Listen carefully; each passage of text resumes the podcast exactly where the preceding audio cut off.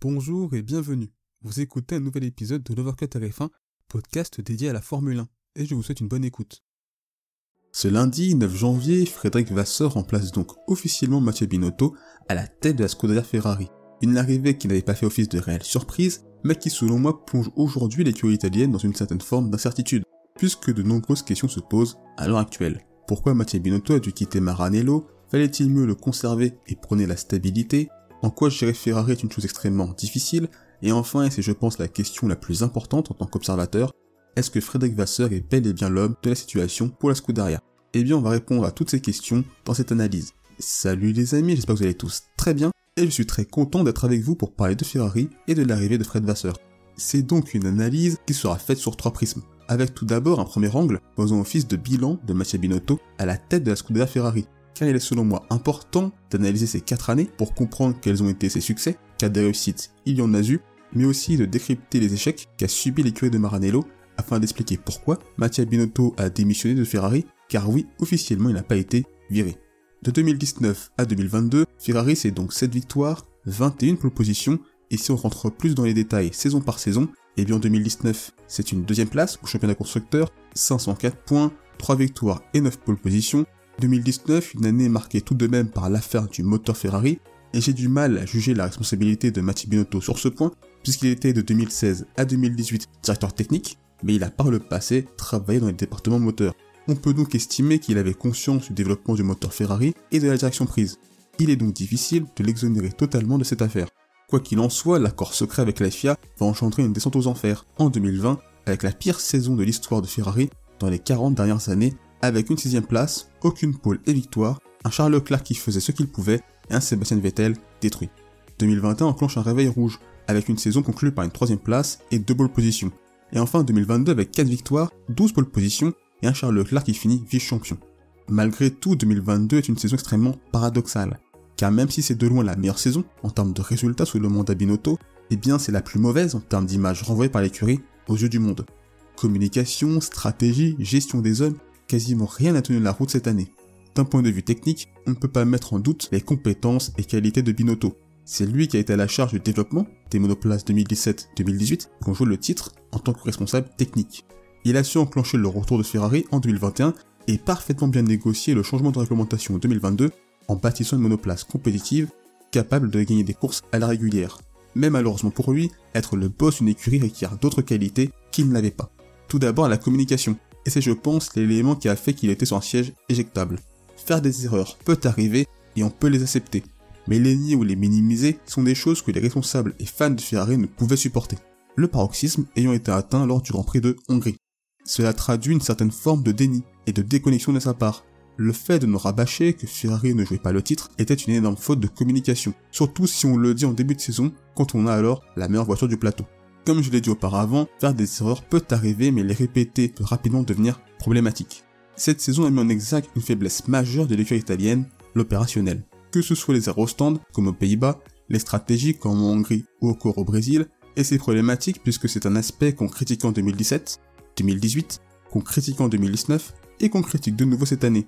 Et c'est une chose que l'on peut clairement imputer à l'ancien patron de la Scuderia, car il n'a pas su faire évoluer son écurie sur ce point en 4 ans. Et enfin, il a affiché d'énormes lacunes dans la gestion des hommes. Et ça a été le cas dès 2019 avec la gestion Leclerc-Vettel. Cela a conduit à des tensions entre les deux pilotes en course. 2019, une saison symbole de son incapacité à trancher clairement entre les pilotes. On se rappelle par exemple du Grand Prix de Russie, où pendant tout le premier relais de la course, les deux pilotes s'écharpaient par radio interposée. Une situation absolument lunaire. Et là, Mathieu Binotto n'avait alors rien fait. Et avec un Toto Wolff ou un Christian Horner, tout aurait été clair et limpide pour stopper cette chamaillerie en mondovision.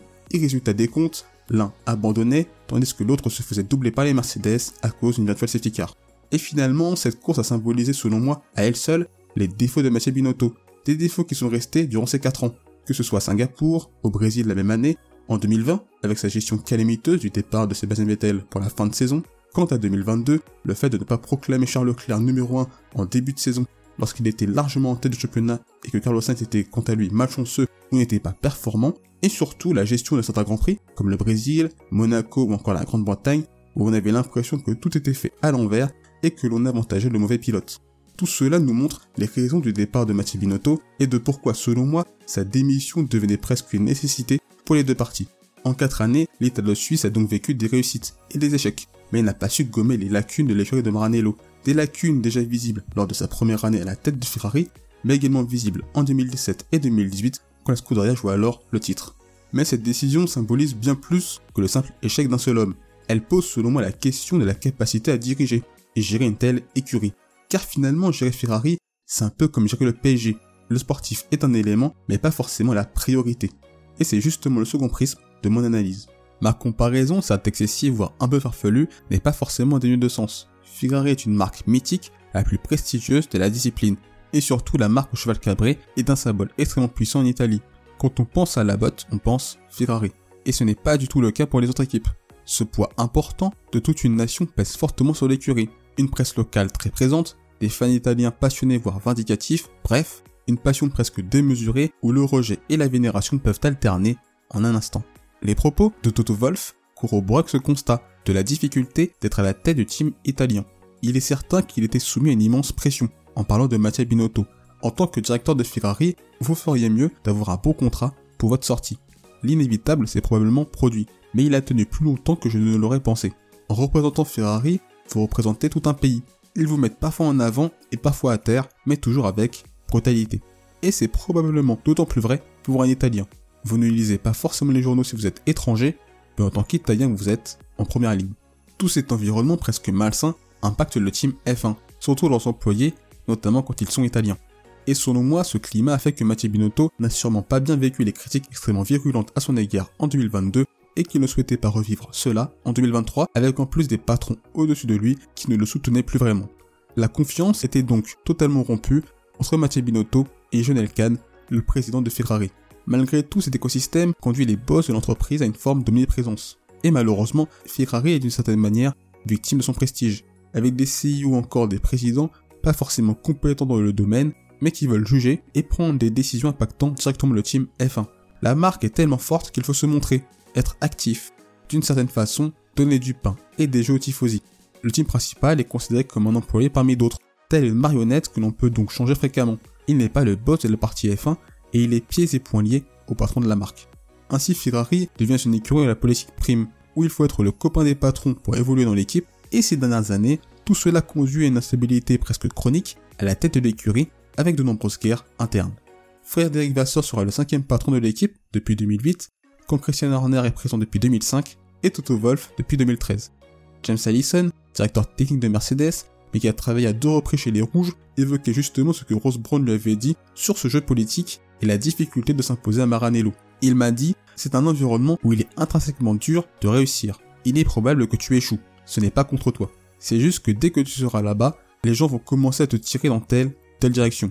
Tu dois t'assurer si tu échoues, que tu échoues à ta manière, et pas parce que quelqu'un d'autre t'a intimidé. Cette instabilité nuit clairement à l'écurie italienne. On le sait, ce sont pas les échecs et la stabilité que se forgent les succès. Il faut donner à la fois du temps, mais aussi donner toutes les clés du camion pour structurer une écurie et surtout avoir confiance totale son team principal. Et dans l'environnement Ferrari, c'est quelque chose de très difficile à obtenir. Cette omniprésence des patrons pose la question de l'incarnation du team F1. Quand on pense Red Bull, on pense Horner. Quand on pense Mercedes, on pense Wolf. Est-ce que quand on pensait Ferrari, on pensait forcément Mathieu Binotto?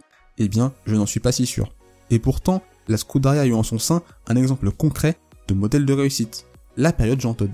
C'est quasiment le seul moment de l'ère moderne où il y a eu une réelle période de stabilité à Maranello, Jean Todt a été le patron de l'écurie de 1993 à 2008, et quand je dis patron, c'était vraiment le patron. James Ellison disait d'ailleurs que Jean Todt était un excellent directeur d'équipe.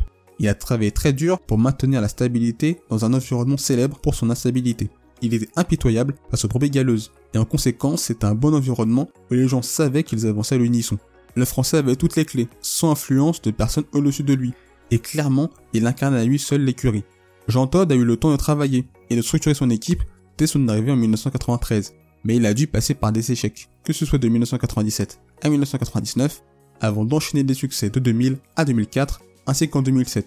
Gagner prend du temps, et d'une certaine manière, avec l'arrivée de Frédéric Vasseur, la marque au cheval cabré l'a peut-être enfin compris. Cette dernière partie est donc l'occasion de se demander si Fred Vasseur est bel et bien l'homme de la situation. Avant d'être en F1, le français s'est forgé une belle réputation dans les formules de promotion, notamment le GP2 ex Formule 2.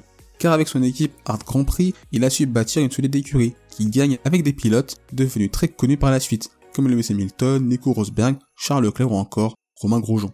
Cette expérience acquise lui a permis de maîtriser les rouages de la gestion d'une équipe. Alors bien sûr, la F1 c'est autre chose, mais c'est au moins une personne qui connaît parfaitement bien l'univers du sport automobile. Mais son travail chez Alfa Romeo Sauber a dû fasciner les dirigeants italiens. Il a su nous montrer ses qualités de bâtisseur, en transformant une équipe qui à son arrivée en 2017 est en mauvaise posture en une équipe qui cinq années plus tard réalise une superbe saison, la meilleure sous la direction du français et même la meilleure de l'écurie depuis 10 ans. À tel point qu'Audi a décidé de s'associer avec l'écurie suisse à partir de 2026, signe qu'il laisse Alfa Romeo Sauber en très bon état. Et Finn Rosing, le président du conseil d'administration de Sauber Motorsport, ne s'y trompe pas. Frédéric a donné à notre équipe 6 années de leadership inspirant et de travail acharné contribuant à reconstruire notre entreprise et notre équipe. Il a su encourager chacun d'entre nous à donner le meilleur de lui-même, et les résultats de plus en plus bons dont nous bénéficions témoignent de la qualité de son action à la tête de l'équipe. Il a été le premier à croire en notre projet, et il laisse une équipe beaucoup plus forte, plus saine qu'à son arrivée, avec un bel avenir devant nous, ce qui est tout ce qu'on peut lui demander. 2022 aura été une saison qui a symbolisé selon moi sa capacité à faire maximiser les résultats de son équipe, notamment dans la première partie de saison quand la C42 n'avait encore les moyens. Autre qualité de Vasseur qui a dû taper dans l'œil de John Elkan. Tout cela souligne l'énorme travail du français, sa capacité à trancher, à constituer une organisation qui fonctionne à merveille, mais aussi sa recherche constante d'amélioration dans tous les domaines imaginables. Au final, mon travail n'est pas de prêter autant d'attention aux points positifs, c'est d'essayer de comprendre où nous avons échoué et de nous améliorer, disait-il il y a encore quelques semaines. Et là où Mathieu Binotto enjolivait la situation avec un certain détachement, Fred Vasseur n'hésite pas lui à faire preuve de franchise.